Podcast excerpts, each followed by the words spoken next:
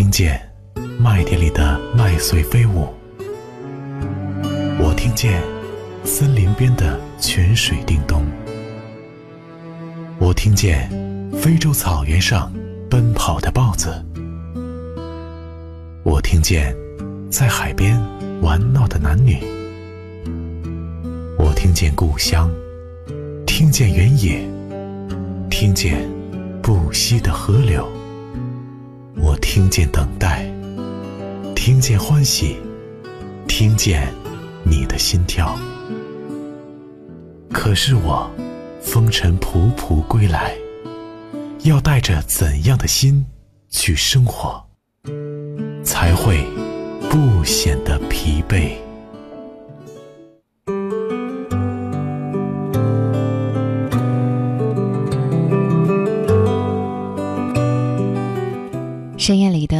书陪伴，有声语言的陪伴。我是今晚读给你听的佳宁。直播心事，说你说我，说的都是我们身边发生的事情。今晚要和大家来聊一聊现实当中的话题——亲情。我父亲的身体这两年一直都不太好。前些日子，拖着刚刚从医院探病回来的劳累，正好看到电视里演员柳岩在讲述自己和父亲的故事。不知道为什么，从前觉得她的美看上去并不温和，但现在呢，越来越觉得她的情商和修养，实在算是很拔尖的。哪怕在外人看来，她的主持能力算不上一等一。影片里出现的时候，好像更多的时候是利用美貌还有身材。可是，他的眼神会发光，说的每一句话，都款款而来。我记得在那一个电视节目上，他说：“我爸上个月身体状况不太好，然后是在医院里度过了七十岁的生日。但是我很高兴、自豪的是，我有足够的经济能力。”给他最好的医疗条件。他说：“总是有人说要送什么祝福，最大的祝福就是希望我们的父母健健康康的，因为这样，才能够给我们机会去实现小时候我们对他的承诺。我要给你们买大房子，我要带你们周游世界。而最让我泪奔的一句话却是：如果亲人健在的时候。”有什么都给他们吧。说实话，就冲着柳岩的这样一句话，我就被他圈粉了。前些日子，我的一个朋友来问我借钱。他说，大过年的实在不好意思，是家里有人病了，实在是差一点儿。不过，等回去上班，我们发奖金了，下个月工资发了，我就当。到你这儿周转一下。后来，也不知道从什么途径哈，还没有到发工资的时候，他就把钱还给了我。他还请我吃了个饭。他说，以前总觉得自己是个孩子，父母就是大人。可是现在突然之间就发现，不是这样了，自己是大人，父母是老人了。他父亲动手术之前。一直紧张的睡不着，跟他回忆小时候的场景，和老来后的梦想。我记得那一天坐在饭桌上，说他的父亲的梦想是，并不是住什么大房子，而是去北京看看天安门。我的那位朋友坐在床榻前，一下子就哭了。他说：“爸，你病好了。”我就带你去，咱们就去。所幸，后来手术很成功，而他呢，也把自己今年的年假规划出来了。他说，今年最迫不及待的事情，就是要带父亲来北京，因为父母老了，很多事情根本来不及去等。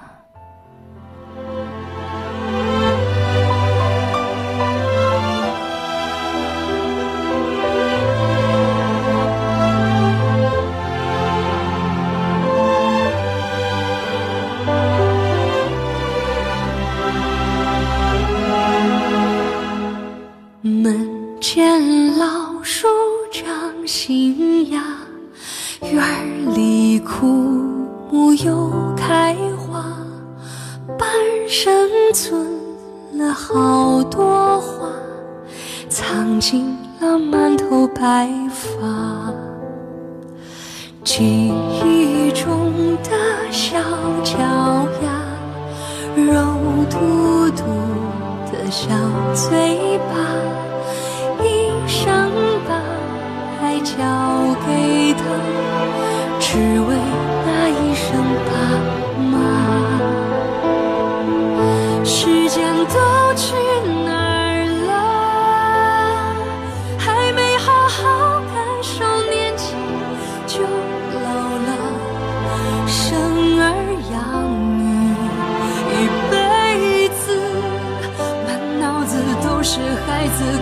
笑了，时间都去哪儿了？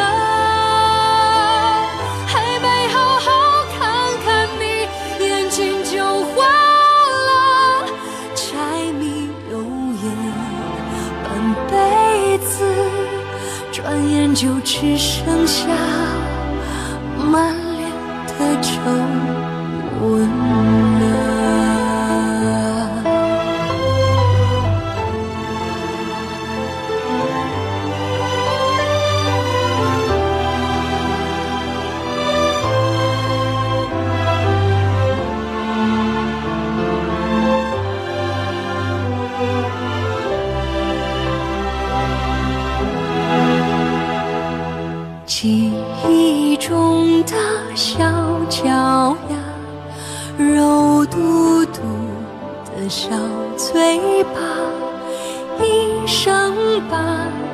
交给他，只为那一声爸妈。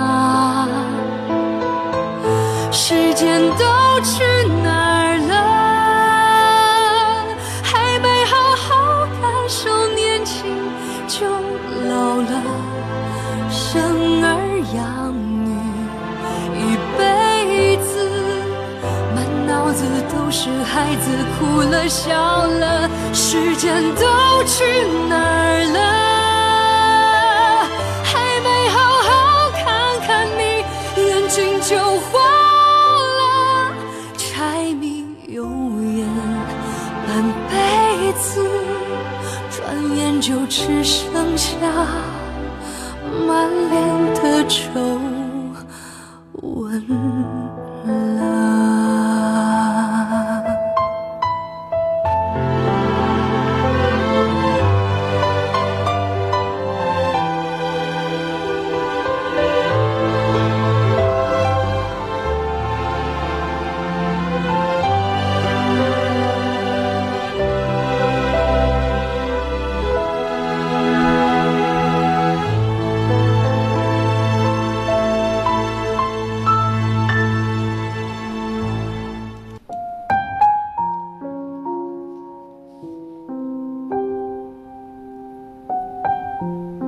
总是在感叹时间都去哪儿了。时间从我们的指缝中匆匆的溜走。我特别希望世界上有一种超能力，就是把那一些闲得无聊人的大把时间，能够转换给我们需要时间，比如转换给我们的父母。只是似乎这样的一个超能力。至少在我的有生之年，是不可能完成了。你说，一个人真正成熟是什么？你有没有思考过这样的一个问题？要我说，就是时间推着你往前走，你发现自己忽然在迎来客网里，变成了越来越重要的那一个人，而你呢？也慢慢的接受着这一切，并约定俗成。中年人是没有资格说不的，哪怕你私心觉得这是你的权利。上有老，下有小，是我们现在每一个中年人不得不面临的。有一次，我跟一个教授讨论这样一个话题哈、他跟我说了一句话，我至今印象深刻。他说：“中年危机不是某个时代的焦虑，而是属于每一个人的焦虑。中年人的焦虑与生俱来，而你消失的那一刻，你已经进入老年了。那是人生的另外一个阶段。中年是一种责任，你再瘦弱也要扛起来。什么疲于奔命？如果你能通过你的疲于奔命改变家族的命运，就请一定要认真的努力，因为时间不会等你，父母衰老的速度也不会等你。平时我很喜欢听李健唱歌，那我记得李健，呃，翻唱了一首歌叫《父亲写的散文诗》。原唱是许飞，但是你知道吗？李健写自己父亲生病的时候，有一段文字，我记得我读的时候泪如雨下。今天也把它找了出来。李健是那么写的：“我把当时仅有的几万块钱全拿出来了，我意识到，有些时候钱是多么重要。”随后，他的病情每况愈下。生命的最后阶段，我送他回哈尔滨。火车上，他已经很虚弱了。每次去洗手间，都要我搀扶或者背着他。我一宿没怎么睡觉。记得当我背着他的时候，他说了句：“原谅爸爸。”那一瞬间，我强忍住了泪水。他太客气了，竟然对自己从小背到大的儿子客气，而我，只是背了他几次而已。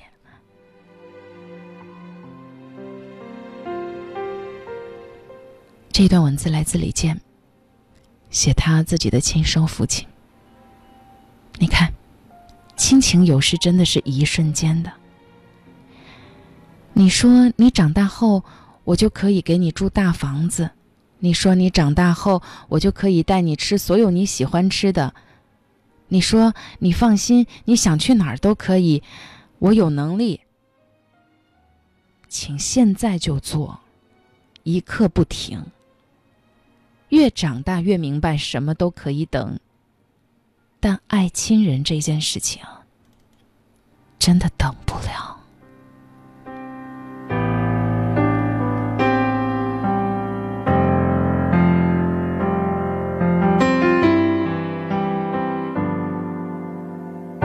一九八四年，庄稼还没收割完，儿子躺在我怀里，睡得那么甜。今晚的露天电影没时间去看，妻子提醒我，修修缝纫机的踏板，明天我要。去邻居家再借点钱，孩子哭了一整天呐，闹着要吃饼干。蓝色的迪卡上衣通往心里钻，蹲在池塘边上狠狠给了自己两拳。这是我父亲日记里。的文字，这是他的青春留下留下来的散文诗。多年以后，我看着泪流不止。我的父亲已经老得像一个影子。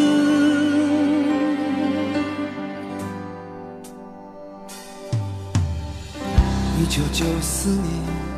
庄稼早已收割完，我的老母亲去年离开了人间。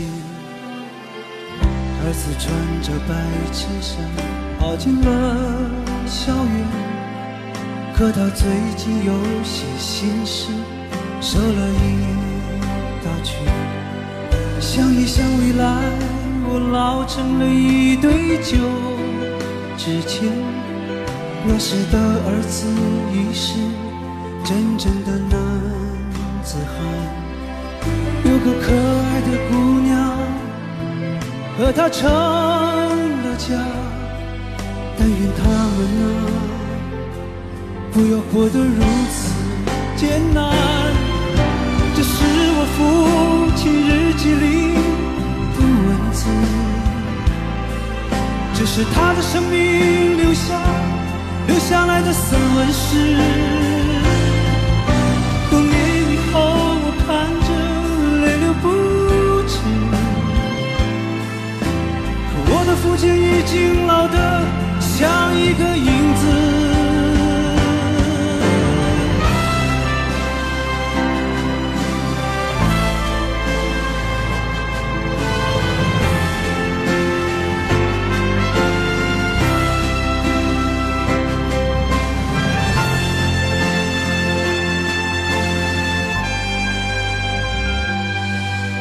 这是我父亲日记里的文字。这是他的生命留下留下来的散文诗。多年以后，我看着泪流不止。可我的父亲在风中像一张旧报纸。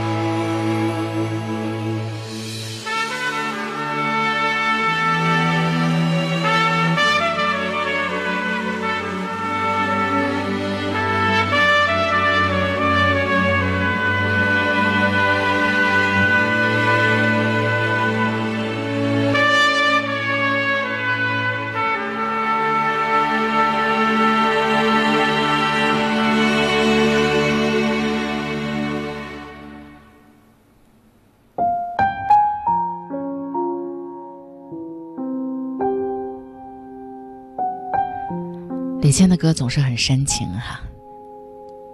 父亲写的散文诗，我们每一个人都有父亲，每一个人都会做父亲或者是母亲。文章继续。今年大年二十九的时候，奶奶流感住院。姐姐给我打电话说，奶奶执意不肯去医院，希望我劝劝她。那天是情人节，我和老陈匆匆忙忙完成了仪式，吃了原来订好的饭，赶快就跑到奶奶家去。奶奶流感一个月了，一直撑着不同意去医院。倒也不是省钱，而是，你知道的，老年人有的时候像孩子，需要不断的哄啊安慰呢。去奶奶家，一群人围着奶奶，奶奶一边咳嗽，一边脸色发黑，一边还在那儿倔。大过年的，我不去医院呀，多不吉利呀！我死拽活拉的，二话不说就把衣服给奶奶穿上，拉着她就往医院跑。我说：“劝不动了，不劝了，咱给她扛去。”于是，奶奶就这样去了医院。有时候老人就是这样，你说再多，不如直接丢给他一个结果。那个晚上，我们全家人忙成一团。挂号的，去找医生的，找病房的，终于住进去了。父亲后来给我打电话说，终于感觉我长大了，就是使得上劲儿的那一种。而我跟老陈走在回家的路上，一直唏嘘。再过十年、二十年，我们终于也会到那一天的。你成了家里的顶梁柱，成了家里发言的那一个人，当然也是家里的钱包。所以，不管三十是否已立，我们有什么资格不去努力呢？孩子每年动不动就是几万块的教育费，自己呢也要维持还算体面的那些开支。银行里怎么说也必须存个至少五十万到二百万的用来应急吧，这不是一笔小数目。你要知道。只要家里有一个人生病住院，是很容易摧毁一个中产家庭的，这绝不是吓人的。我们没有办法，我不想等到那一天父母需要钱可以续命的时候，我哭着跟医生说我没有钱，没有资格不努力，就像没有资格说不一样。子欲养而亲不待，我从前是不太敏感这样的话。我觉得父母健在，并没有达到需要我们告别前匆匆完成的时刻。然而这些年，看到一个个越来越熟悉的人经历着离别，好像一切又离自己慢慢近了。对于我们这些中年人来说，尤其最大的骄傲，我总结了一下，莫过于：爸妈，你们想吃什么尽管买吧，我有钱。爸妈。我有大房子，你有空来住吧。爸妈，你们别担心了，万一生病了，我有足够的钱给你们治病。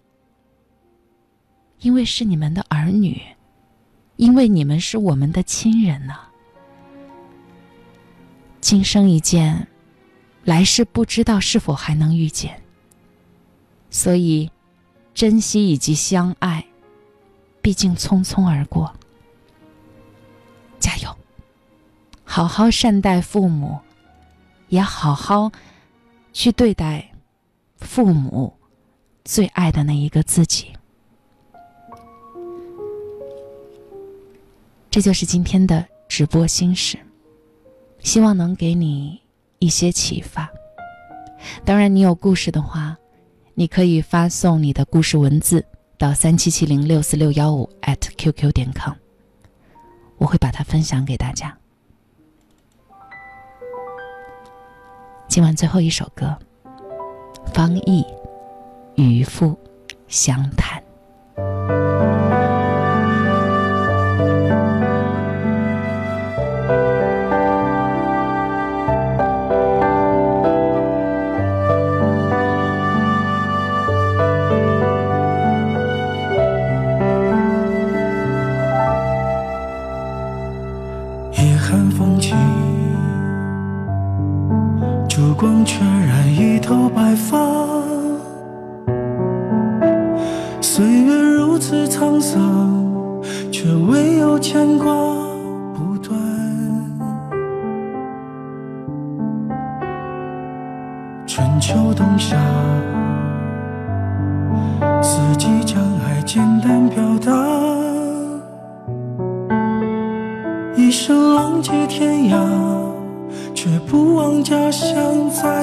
方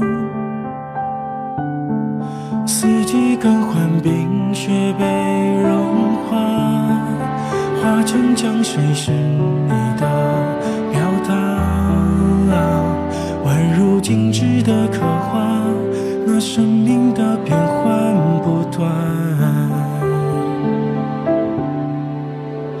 我的老我想起你说过的话叫醒我的轻狂青春不再倔强。你却转身让我独自去远方。我的老父啊一生漂泊天涯彼此各两端看一样的月光你熟悉的目光。却将青春独自留给我一半怎么还？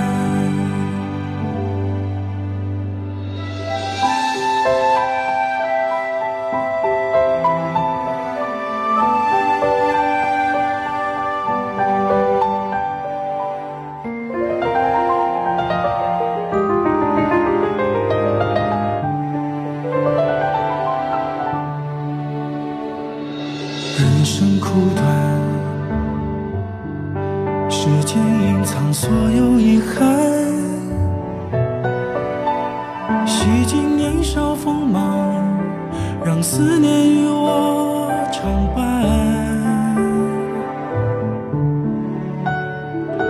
时光荏苒，岁月雕刻你的脸庞，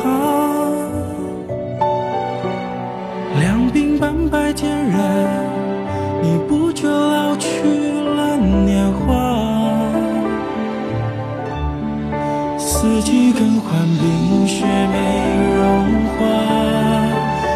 长江水深。